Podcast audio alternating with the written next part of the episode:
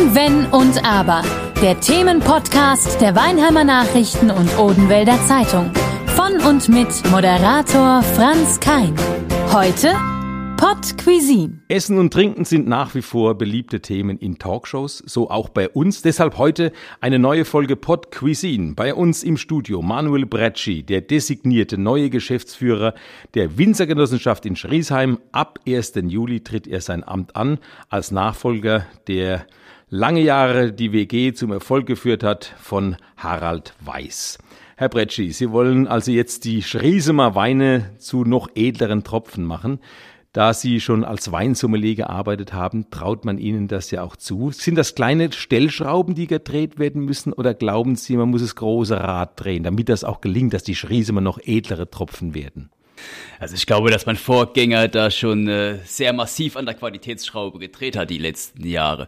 Von daher liegt meine Aufgabe sicherlich eher in der Kommunikation und im, im Marketing. Äh, und ich glaube, da können wir schon noch etwas mehr zur Reichweite beitragen. Wir haben großartiges Potenzial in unserer Region, was kaum jemand weiß. Heidelberg ist eine der wärmsten Städte natürlich in, in Deutschland, wärmer als der Kaiserstuhl. Von daher äh, schon mal eine gute Grundlage für Weinbau. Wir haben mehr Niederschlag, was gut ist für den Klimawandel. Wir haben tolle Böden und damit eben tolle Lagen, was eine perfekte Voraussetzung für qualitativ hochwertiger Weinbau ist, ja. Das heißt, die Basis ist geschaffen nicht nur durch ein Weiß, sondern allein durch die Lage der Bergstraße, durch die Reben, die da vorhanden sind. Und äh, Sie haben schon angedeutet, mehr Marketing machen zu wollen. Das kommen wir später noch drauf zurück. Aber erstmal vielleicht nochmal, ähm, wie verbessert man den Wein, auch wenn er schon gut ist, sage ich jetzt mal. Liegt da viel Arbeit vor Ihnen, trotz alledem? Oder sagen Sie, okay, ich muss, wie gesagt, nur an kleinen äh, Stellschrauben drehen? Wie äh, sehen Sie die Arbeit, die auf Sie zukommt? Viel Arbeit in der Hinsicht oder kann man sich wirklich aufs Marketing dann konzentrieren? Also tatsächlich gibt es schon eine Herausforderung, einfach aufgrund dessen, dass die Weinlandschaft äh, ja natürlich in massivem Wandel steht. Äh, wir kriegen ein neues Weingesetz, der Klimawandel spielt uns teilweise in die Karten, stellt uns aber genauso vor große Herausforderungen. Die Verbrauchertendenzen, die sich ändern. Deutschland ist der größte Importmarkt der Welt, also auch da stehen wir vor internationalen internationaler Konkurrenz. Also ist sicher nicht sicherlich nicht ein ganz einfaches Metier, aber ein hochspannendes. Und von daher freue ich mich jetzt auf die neue Herausforderung. Da würde ich sagen, wir, wir definieren einfach nochmal für unsere Zuhörer auch äh, die Winzergenossenschaft. Was ist nochmal eine Winzergenossenschaft? Was macht die aus? Auf der einen Seite, welche Schwierigkeiten bereitet sie vielleicht, weil ja viele Winzer den Wein bringen, sie aus den ganzen Trauben und äh, ähm, dann den Wein machen müssen, in Anführungsstrichen, den sie am Schluss verkaufen wollen. Ich glaube, das ist ein großer Unterschied zu einem ähm, einfachen Weingut. Wenn man ein Weingut besitzen, kann sich darauf konzentrieren, seine Trauben dann zum Most macht und äh, zum Wein macht, ist was ganz anderes als eine Winzergenossenschaft. Vielleicht nochmal ganz kurz die Definition ja. für alle. Also Winzergenossenschaft ist mit Baden verbunden wie der Grauburgunder oder andere Rebsorten. 70 Prozent der Erzeuger in Baden sind Winzergenossenschaften und eine Winzergenossenschaft besteht eben aus Mitgliedern, die eigene Weinberge besitzen und ich glaube, jeder kennt es, der hier durch unsere Weinlandschaft schon mal marschiert ist, sehr kleinparzellig und aber der Vorteil einer Genossenschaft ist einfach dann der gemeinsame Ausbau, dass man sich quasi konzentriert, um auch eine gewisse Betriebsgröße zu erreichen. Und so wird eben der Ausbau forciert, so dass jeder Winzer quasi an die Genossenschaft dann äh, ja, Mitglied ist auf der einen Seite, aber eben auch seine Trauben dort abgibt, um dann den Wein gemeinsam ausbauen zu können. Welche Anbaugebiete gehören zur Winzergenossenschaft Schriesheim dazu? Von bis? Ja, das geht quasi von Weinheim an bis dann äh, vor Heidelberg. Heidelberg sind, sind die letzten Lagen. Also wir sind, äh, die Schriesheimer Genossenschaft ist der mit Abstand größte Betrieb an der Badischen Bergstraße. Ich weiß nicht, ob das jeder so auf dem Schirm hat, aber Wie wir sind Hektar? 100, über 130 Hektar. Äh, und damit Badische Bergstraße äh, hat, ich glaube, um die 380 Hektar, also knapp ein Drittel der gesamten Badischen Bergstraße kommt hier aus Schriesheim und Gemarkung. Und äh, wenn Sie sagen, von Weinheim bis nach äh, Heidelberg, Heidelberg äh, witzigerweise liegt dazwischen Hirschberg. Und Hirschberg ist geteilt.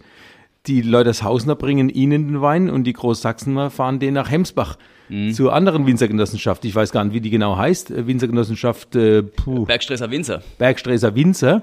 Ähm, das ist ja eigentlich witzig, dass ein Hirschberger Ort geteilt ist in die Reben sozusagen. Also tatsächlich bin ich auch noch nicht so ganz hundertprozentig da durchgestiegen. Auch das wird noch eine Aufgabe sein, mir da einen Überblick zu verschaffen. Aber Sie haben schon recht. Grundsätzlich hat natürlich der einzelne Winzer die Möglichkeit zu entscheiden, bei welcher Genossenschaft er tätig sein möchte. Also Sie sehen da keinen Nachteil darin, dass Sie jetzt äh, viele Winzer haben, die in die Trauben bringen. Im Gegensatz zu, nehmen wir mal an, Sie hätten ein großes Weingut und Sie könnten da die Qualität steigern oder müssten Sie dort steigern. Wäre das nicht einfacher?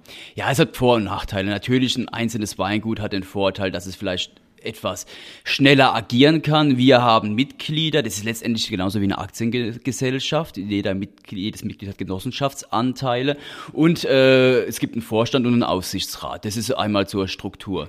Ein einzelnes Weingut hat natürlich, ist erstmal viel kleiner in der Betriebsgröße ähm, und kann damit vielleicht etwas effizienter reagieren, aber die Genossenschaften, insbesondere wenn man die Qualität der letzten 20 Jahre anschaut, dann gab es eine massive Qualitätsoffensive und von daher ist, glaube ich, das Prinzip Prinzip einer, Gesell einer Genossenschaft nach wie vor wieder im Trend oder auch modern.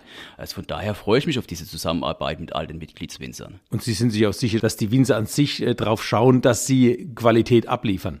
Da wird ja jeder ein Auge drauf haben. Ja, also tatsächlich hat ja auch da der Herr Weiß den Grundstock gelegt. Äh, sicherlich gab es da auch in der Vergangenheit die eine oder andere Diskussion. Ich glaube, auch das gehört bei Genossenschaften Warum? mit dazu. Ja, weil man natürlich vielleicht ab und an da andere Vorstellungen hat oder hatte. Aber auch die Winzer wissen, dass wir uns heute in einem Wettbewerb befinden, wo man einfach offen sein muss für Neues, um da langfristig auf dem Markt erfolgreich agieren zu können.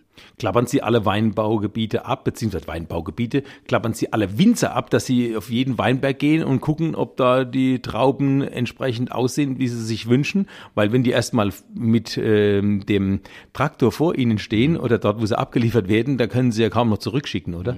Also auch da gibt es natürlich ein Qualitätsmanagement äh, zu einem von mir, aber auch von Mitarbeitern oder Beschäftigten, die darauf schauen, dass natürlich die Qualität stimmt.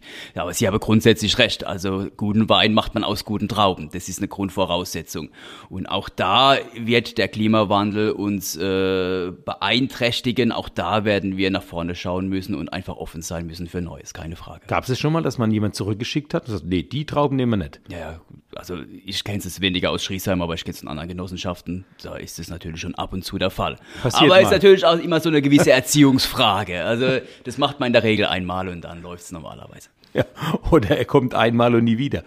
Ja, aber wo will er hin? Genau. Er hat gar keine Chance. Ne? Er muss sich ja äh, ihn anschließen oder könnte er ausscheiden aus der Er könnte ausscheiden, das ist im Ermessen des jeweiligen Winzers, aber normalerweise, wenn der Betrieb läuft, dann weiß man ja, also letztendlich ist es ja eine Win-Win-Situation, sowohl für die Genossenschaft als auch eben für die Mitglieder. Und es ist ja auch nicht so, dass jetzt Geschäftsführung oder Vorstand dagegen die Mitglieder spielen, sondern letztendlich ist es ja ein Zusammenspiel äh, aller und letztendlich versucht ja auch jeder die Qualität und damit die äh, ja, die, die, die Weine nach vorne zu bringen. Also es ist ja ein Miteinander, nicht- kein Gegeneinander. Er hätte ja nicht viele Chancen. Oder müsste dann nach Hemsbach fahren? Würden die seinen Wein, seine Trauben überhaupt nehmen?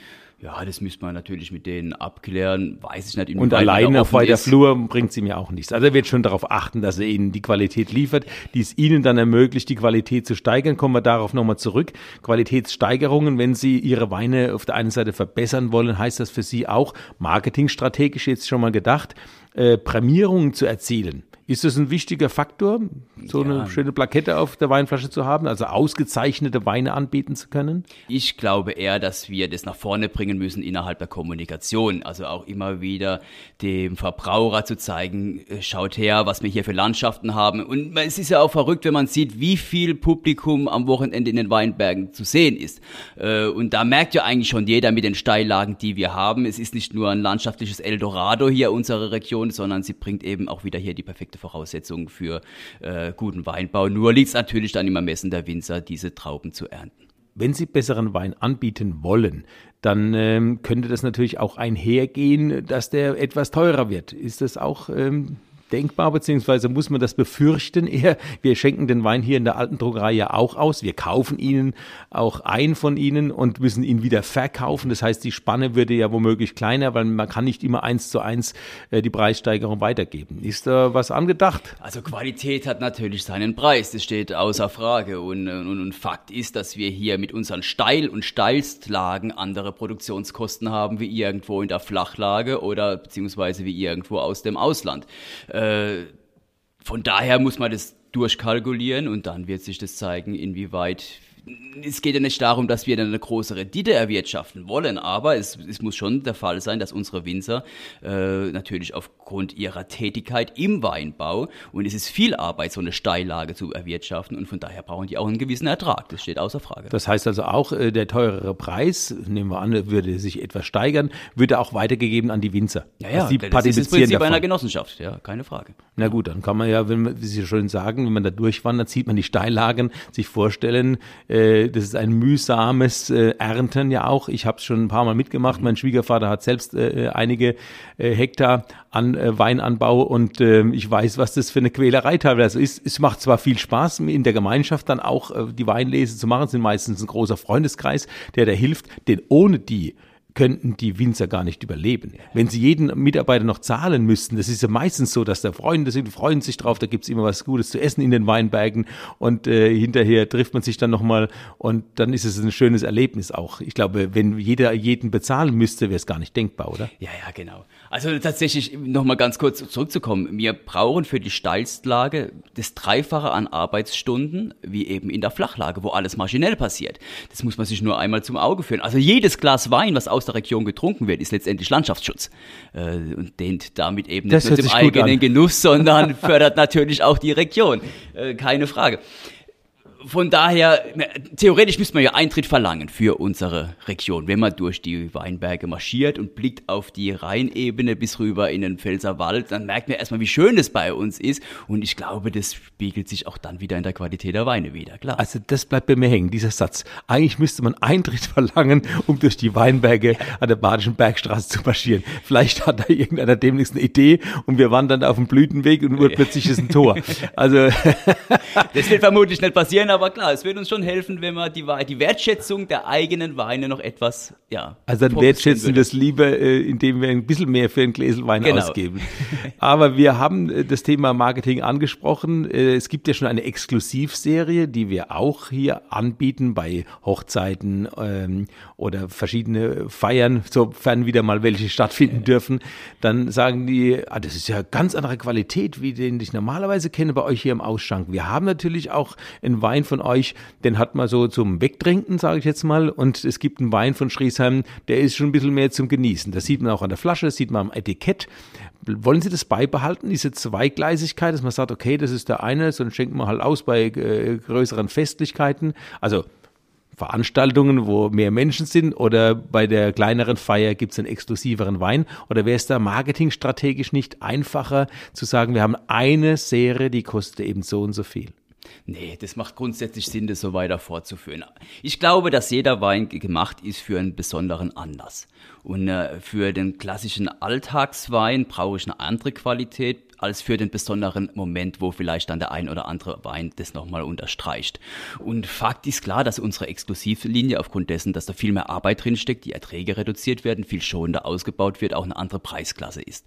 Äh, auch da spiegelt sich natürlich die Qualität im Preis äh, nieder. Von daher ist es aber schön, weil es zeigt natürlich auch mit dieser Exklusivlinie, was wir in der Region an Wein überhaupt können.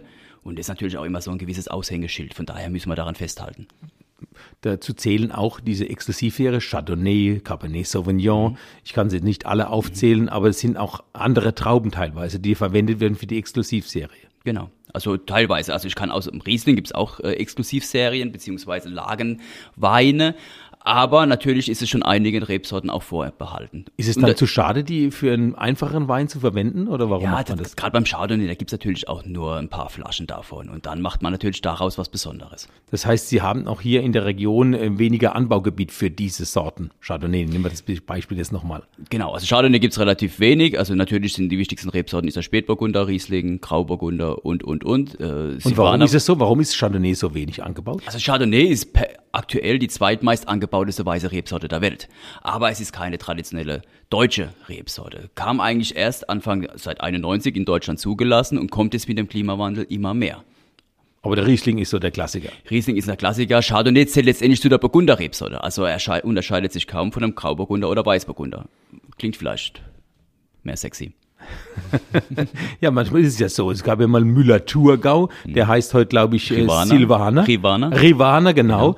Also da- Sie haben schon recht, es gibt Synonyme für, ein, für einige Rebsorten. Der Pinot Grigio ist der Grauburgunder oder Na der gut, das ist italienisch auf Deutsch äh, Genau, übersetzt. ja, aber das, das ist auch weingesetzlich so definiert, also, also beziehungsweise Ruhländer war mal ein alter Name, Müller-Thurgau ist der, der, der Rivana, was haben wir noch an Synonyme, der Schwarzriesling ist der Pinot Meunier oder die Müllerrebe, also so gibt's schon, das macht natürlich auch die Weine wieder etwas komplizierter, wenn da einzelne Rebsorten unterschiedliche Namen haben. Und dann ja. steht man vorne dran, so als äh, Nicht-Weinkenner. Es gibt ja viele Menschen, die trinken gern Wein, zählen sich aber nicht zu Weinkennern. Mhm. Das ist ja immer so ein Thema. Ne? Äh, Trinkt man gerne, muss man sich deswegen auskennen. Äh, Hauptsache schmeckt, denken viele.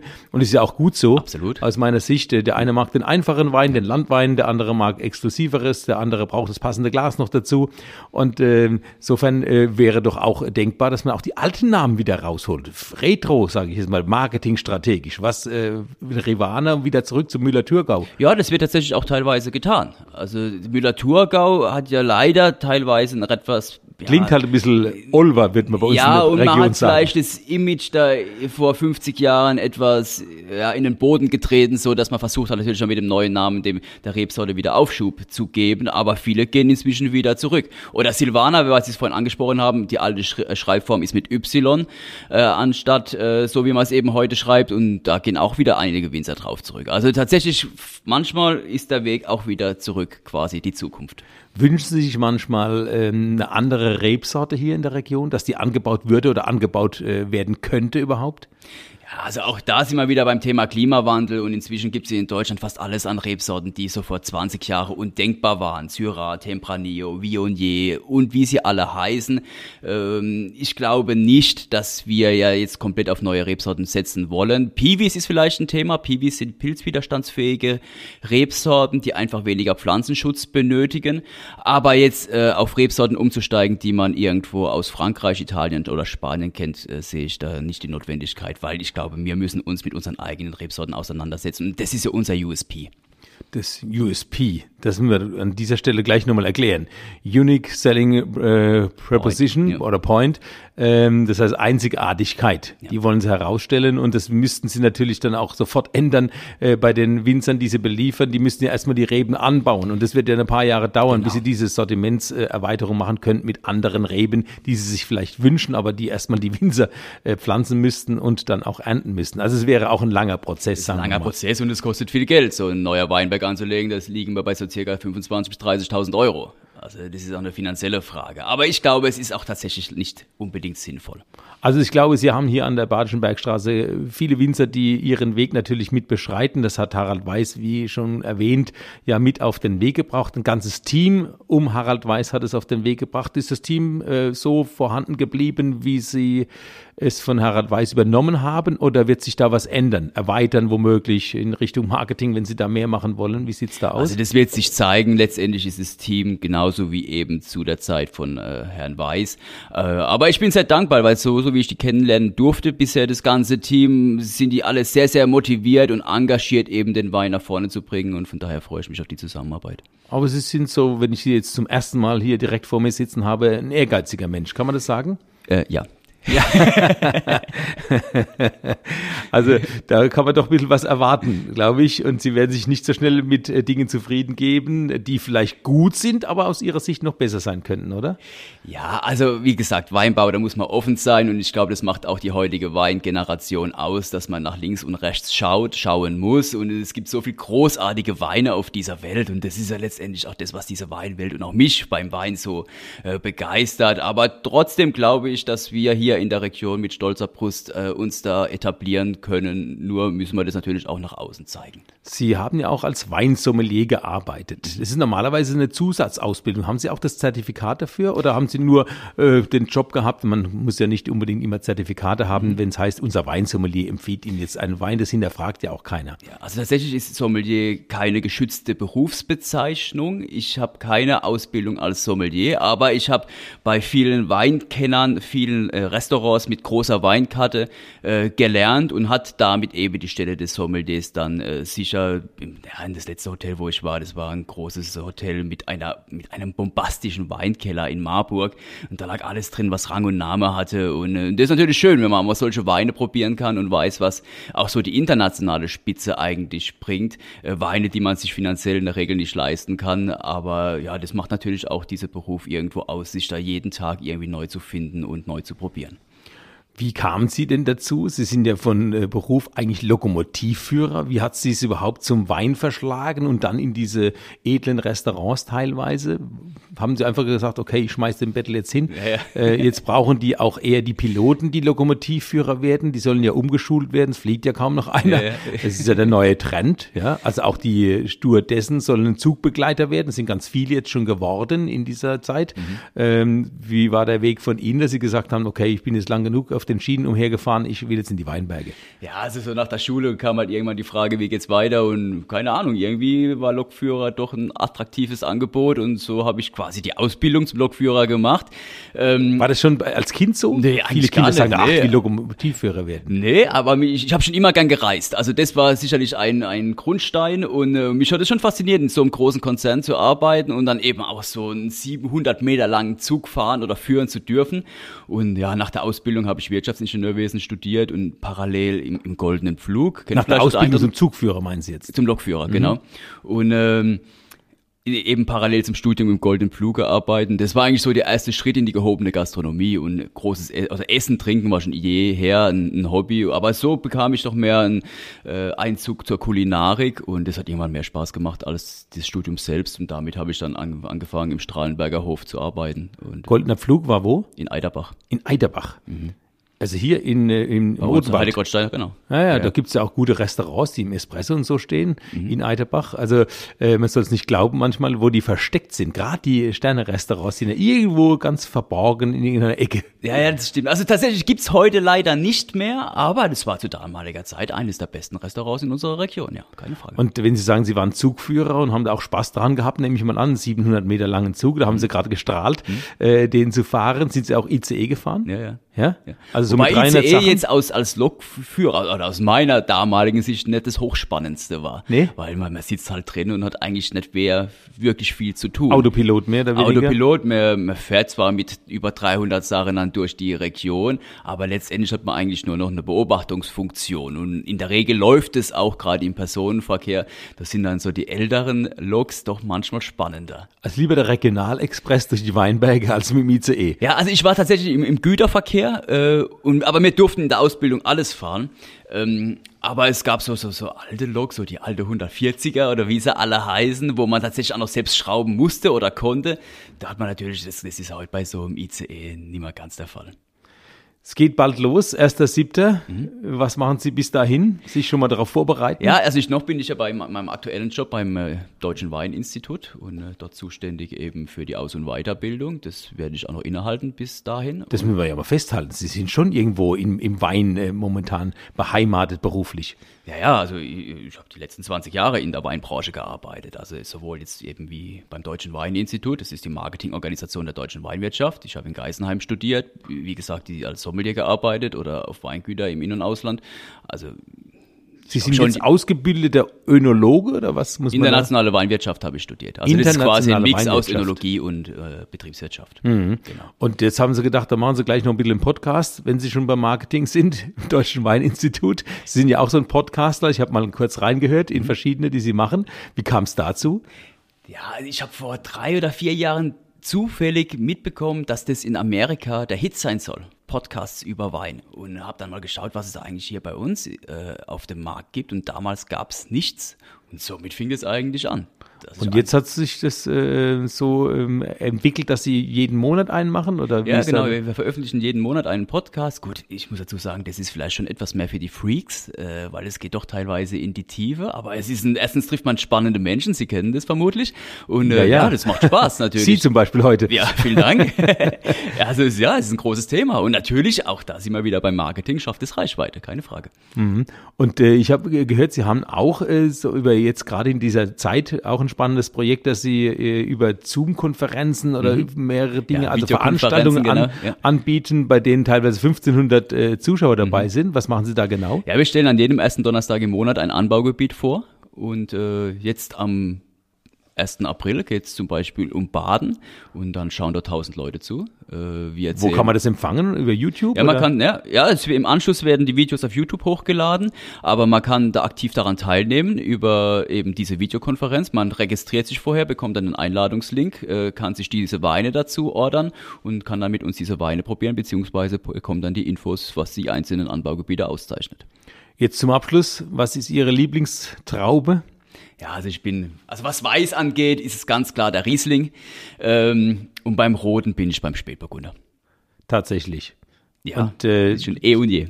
Jetzt wollen wir natürlich nicht verraten, was normalerweise vielleicht ihre äh, Weinflasche, wie ihre Weinflasche aussieht, die auf dem Tisch steht. Sie müssen natürlich in nächster Zeit in erster Linie Schriesheimer trinken. Sie müssen jetzt gar nichts mehr sagen okay. an der Stelle, bevor wir denken, aha, er verkauft zwar den Schriesmer, aber er trinkt dann doch den Italiener. Obwohl, das kann man ja sagen. Äh, haben Sie auch eine Vorliebe für ausländische Weine? Ja, also wie gesagt, es ist ich glaube, es ist heute nicht mehr so, dass der deutsche Wein besser oder schlechter ist wie andere Weine, wie es vielleicht oftmals dargestellt wird. Ich glaube, dass wir uns heute auf internationalem gleichen Niveau befinden, aber der deutsche Wein unterscheidet sich sicherlich geschmacklich von äh, unseren Mitbewerbern aus dem Ausland. Von daher ist es immer eine Geschmacksfrage, was ich bevorzuge. Und das hängt in erster Linie davon ab, was ich esse, mit welchen Freunden oder Familienmitgliedern ich Wein trinke oder in welcher Situation und daraufhin wird der Wein ausgewählt. Aber Sie haben zu jedem Essen den passenden Schriesheimer Wein. Davon gehe ich aus, ja. Dann wünsche ich Ihnen viel Erfolg bei Ihrer Arbeit. Ich sehe, das wird spannend, auch vielleicht unsere Zusammenarbeit. Wir wären ja froh, bald wieder Schriesheimer Wein hier in der alten Druckerei ausschenken zu können. Ich hoffe, dass Sie ähm, Glück haben mit dem Wetter, wenn es darum geht, die Schriesheimer zu edleren Tropfen zu machen. Ich freue mich drauf auf die nächste Weinlese, auf den nächsten neuen Wein. Bis dahin trinkt man den, den wir momentan haben und der hat eine hervorragende Qualität. Ich wünsche Ihnen, wie gesagt, viel Erfolg. Vielen Dank, dass Sie hier waren.